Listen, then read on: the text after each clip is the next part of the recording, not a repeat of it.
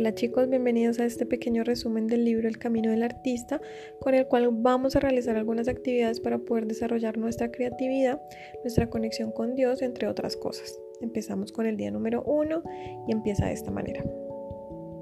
Para la mayoría de nosotros, la idea de que un creador impulsa la creatividad es casi una revolución. Solemos pensar que nuestros sueños creativos son ególatras, que Dios no los aprobaría. Al fin y al cabo, el artista que llevamos por dentro es propenso a pensar de manera infantil.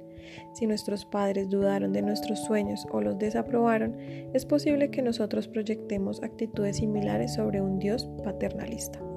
Debemos deshacernos de esa manera de pensar. De lo que hablamos es de una experiencia espiritual inducida o invitada por nosotros a aparecer en nuestra vida. Durante estos 12 días realizaremos una serie de ejercicios que nos ayudarán a sintonizar con la energía creativa del universo. Si imaginas que el universo es un vasto mar de posibilidades en el que te hayas inmerso y del que tú mismo emanas, abrirte a tu creatividad te transformará en un elemento activo, plenamente consciente que coopera con este ecosistema. El corazón de la creatividad es una experiencia de unión mística.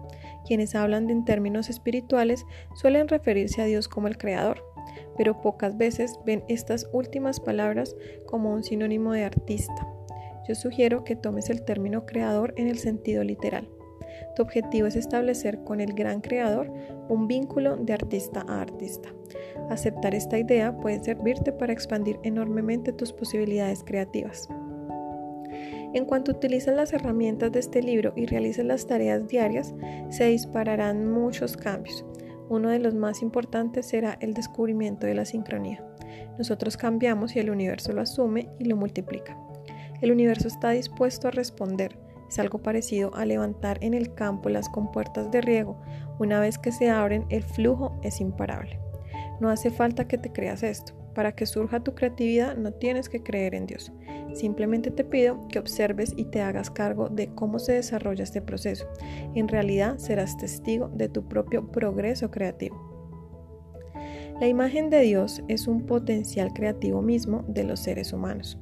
La creatividad es una experiencia. No importa desde qué punto de vista lo veas, si es la creatividad la que conduce a la espiritualidad o es la espiritualidad lo que conduce a la creatividad.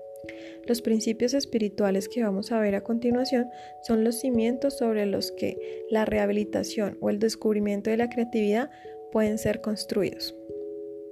Recuérdalos y escucha tu voz interior, cualquier cambio que se produzca en tu actitud o en tus creencias. Principios básicos. 1. La creatividad forma parte del orden natural de la vida. La vida es energía, pura energía creativa. 2. Hay una fuerza creativa que subyace a todo cuanto vive, incluidos nosotros mismos. 3. Al abrir nuestra propia creatividad nos estamos abriendo a la creatividad del Creador que está presente en nosotros y en nuestras vidas. 4. Nosotros somos creaciones y a la vez estamos destinados a mantener la creatividad siendo creativos. 5. La creatividad es un regalo de Dios. Usarla es el regalo que nosotros le devolvemos a Dios. 6. Negarse a ser creativo es obstinadamente en contra de nuestra propia naturaleza. 7. Cuando nos abrimos a explorar nuestra creatividad, nos abrimos a Dios, el buen camino. 8. Al abrir un canal entre nuestra creatividad y el Creador, se producen cambios sutiles aunque poderosos. 9. No hay que temer por abrirse a una creatividad cada vez mayor. 10.